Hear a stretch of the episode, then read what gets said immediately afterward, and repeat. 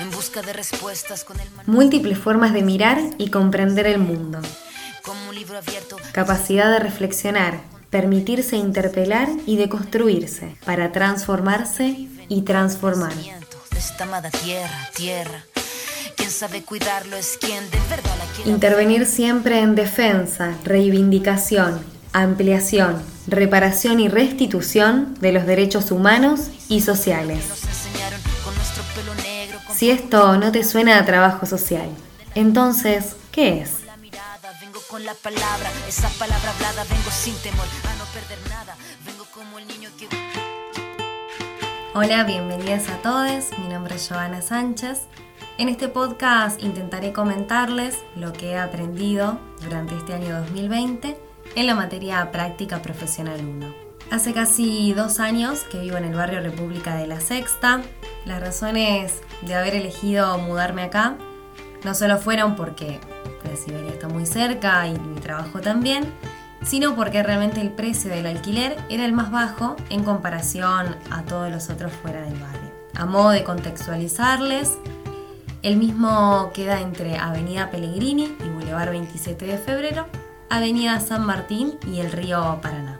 Al barrio lo puedo describir como un territorio heterogéneo en cuanto a lo social, cultural y económico, y donde específicamente desde lo habitacional podemos apreciar esta mezcla, esta yuxtaposición entre el boom inmobiliario que cada vez más demuele casas e inicia construcciones cada vez más seguido. Uno de ellos me gustaría tomar como punto de referencia es el de calle Pellegrini Buenos Aires, un edificio muy lujoso que a mi modo de ver se puede deducir el sector destinatario. Y alejándonos un poco más de este centro yendo hacia el río y hacia el sur podemos observar otros tipos de construcciones.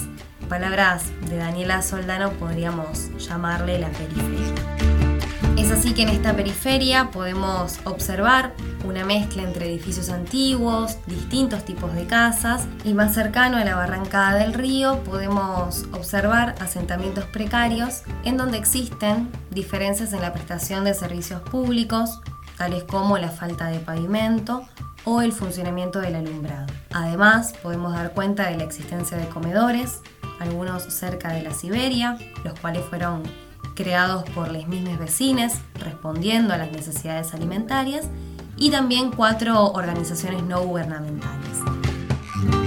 Una de ellas me gustaría destacar, la de Sorillas, la cual está destinada a niñas y jóvenes, en donde se brindan talleres, ya sea de apoyo escolar, de rap, de informática, y durante esta pandemia comenzaron a repartir bolsones de mercadería.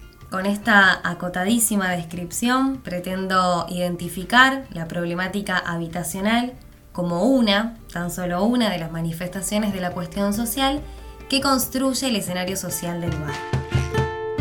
Entiendo por las manifestaciones como aquellas fallas que el mismo sistema produce y no resuelve, siendo en palabras de Margarita Rosas Pagasa un cúmulo de desventajas que afectan a grandes segmentos de la sociedad y alteran significativamente sus condiciones de vida. Es decir, estamos hablando de obstáculos, de escollos que obturan la reproducción social de los sujetes y también que van a actuar como coordenadas del campo problemático de nuestra profesión. Ahora bien, estas manifestaciones las cuales se van a expresar como necesidades, sean sentidas o no, materiales o del espíritu humano, nos van a llegar como demandas concretas o en caso de ser difusas podremos construirlas. Es así entonces que nuestras intervenciones profesionales también serán pensadas como campos problemáticos porque se van a ir constituyendo con las manifestaciones objetivadas en los distintos escenarios en donde intervendremos.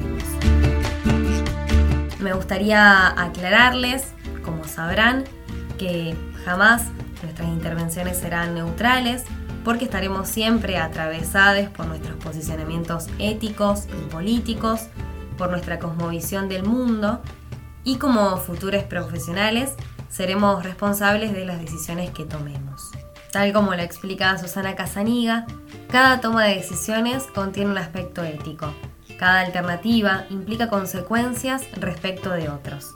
sus derechos, autonomías y libertades, y supone un responder por tales decisiones por parte del profesional. Pero ¿cómo intervendremos? Al hablar de intervención, una de las preguntas frecuentes que nos hacemos durante la carrera, o al menos me hago, es cómo lo haremos. Si bien para esto pondremos en acción una caja de técnicas y herramientas, es importante remarcar que acá tampoco existe la neutralidad en la utilización de ellas. El uso o no estará sujeto a nuestras ideologías y como explica Saibene, antecedidas por una reflexión metódica y estratégica que limite o potencie su validez.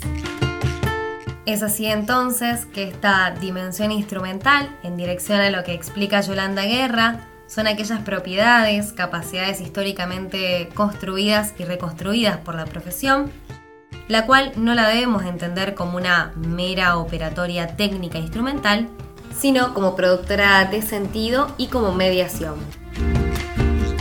Al decir esta caja de herramientas y técnicas, entre comillas, no me refiero a que sea una mera cuestión instrumentalista, como decía anteriormente, en donde tengamos que elegir si usar una u otra o que ambas signifiquen lo mismo. Por ende, a modo de precisarlas, voy a realizar una breve caracterización siguiendo a la autora Guadalupe Ávila.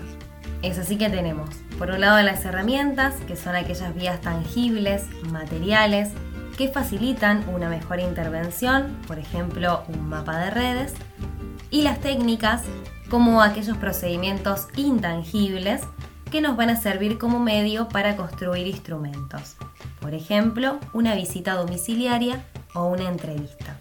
Es así que gracias a la utilización de alguna de ellas durante este año 2020 pandémico y sin poder ir a los centros de práctica, pusimos a jugar algunas de ellas, en mi caso para poder aproximarme más a la realidad de mi barrio. En el primer trabajo práctico tuvimos que realizar una crónica durante cinco días, en donde utilicé como técnica la observación, donde recuerdo haberme sorprendido porque descubrí instituciones que nunca había visto.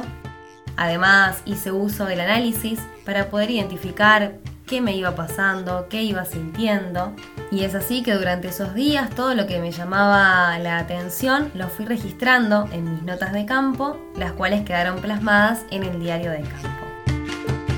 Ahora bien, con respecto a las instituciones que conforman la sexta, me gustaría tomar como punto de referencia el Colegio Madre Cabrini para analizar a través del texto de François Dubet el declive del programa institucional de esta institución.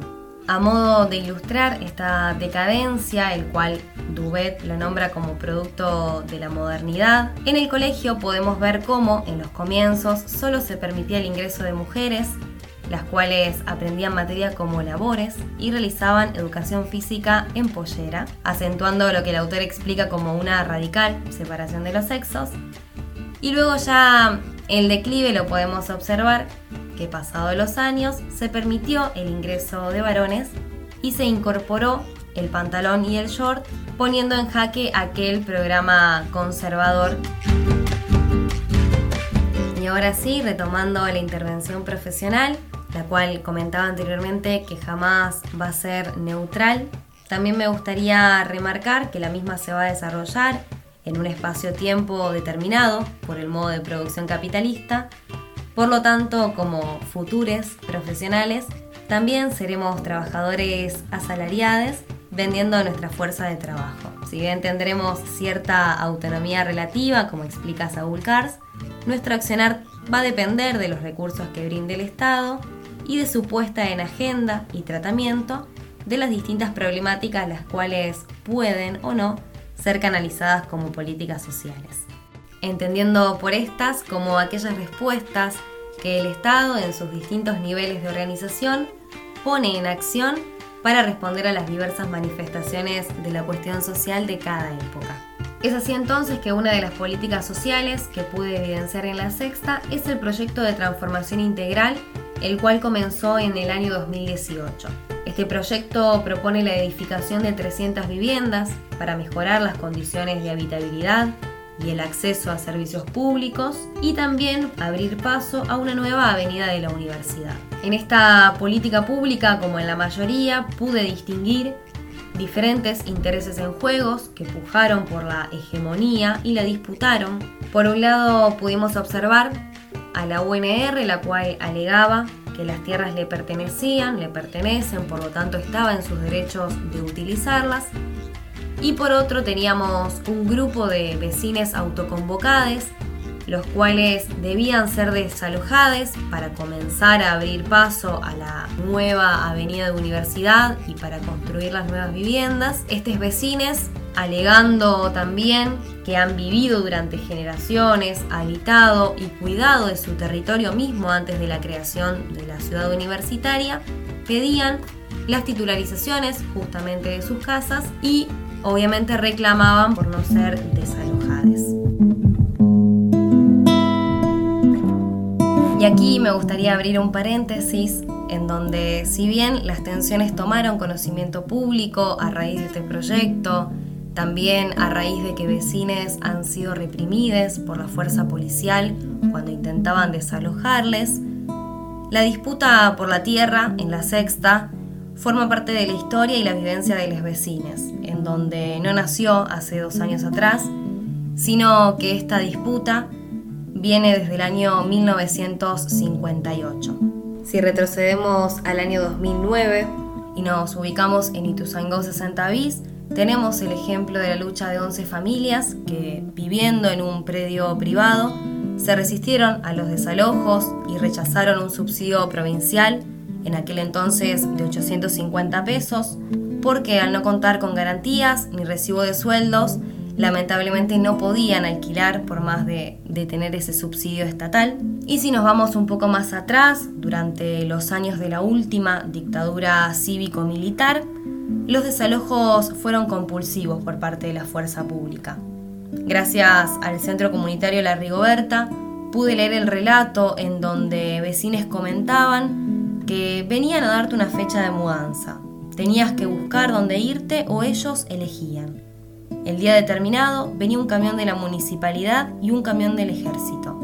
Había que irse o irse.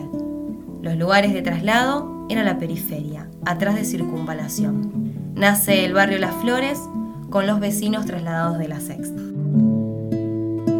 Para ir finalizando, tras este rastreo, puedo identificar esta lucha histórica entre la dicotomía posesión, desposesión de la tierra, igualdad y desigualdad en el acceso a derechos, en este caso a la vivienda, y también problematizar cómo las respuestas políticas a la demanda de mejora habitacional siguen hasta el día de hoy pendientes.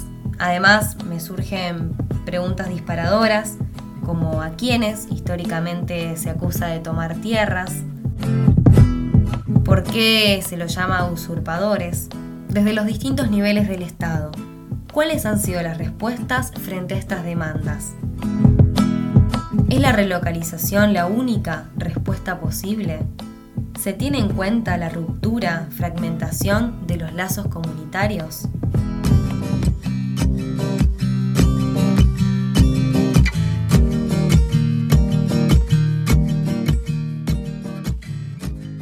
A modo de cierre me gustaría contarles que durante el primer año de la carrera me imaginaba el accionar profesional como una serie de pasos estáticos a seguir, como si fuese una receta de repostería, todo exacto, todo medido, sin margen para errores o cambios.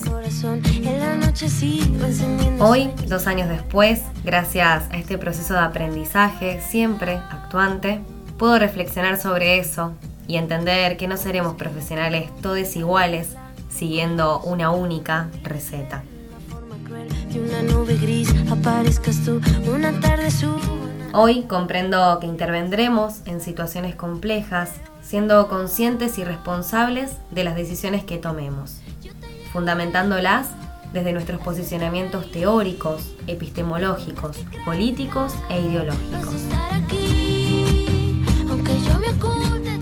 Y entiendo que no solo nuestras futuras decisiones serán objeto de crítica y reflexión, sino también las preguntas y respuestas que nos hagamos y que intentaremos dar.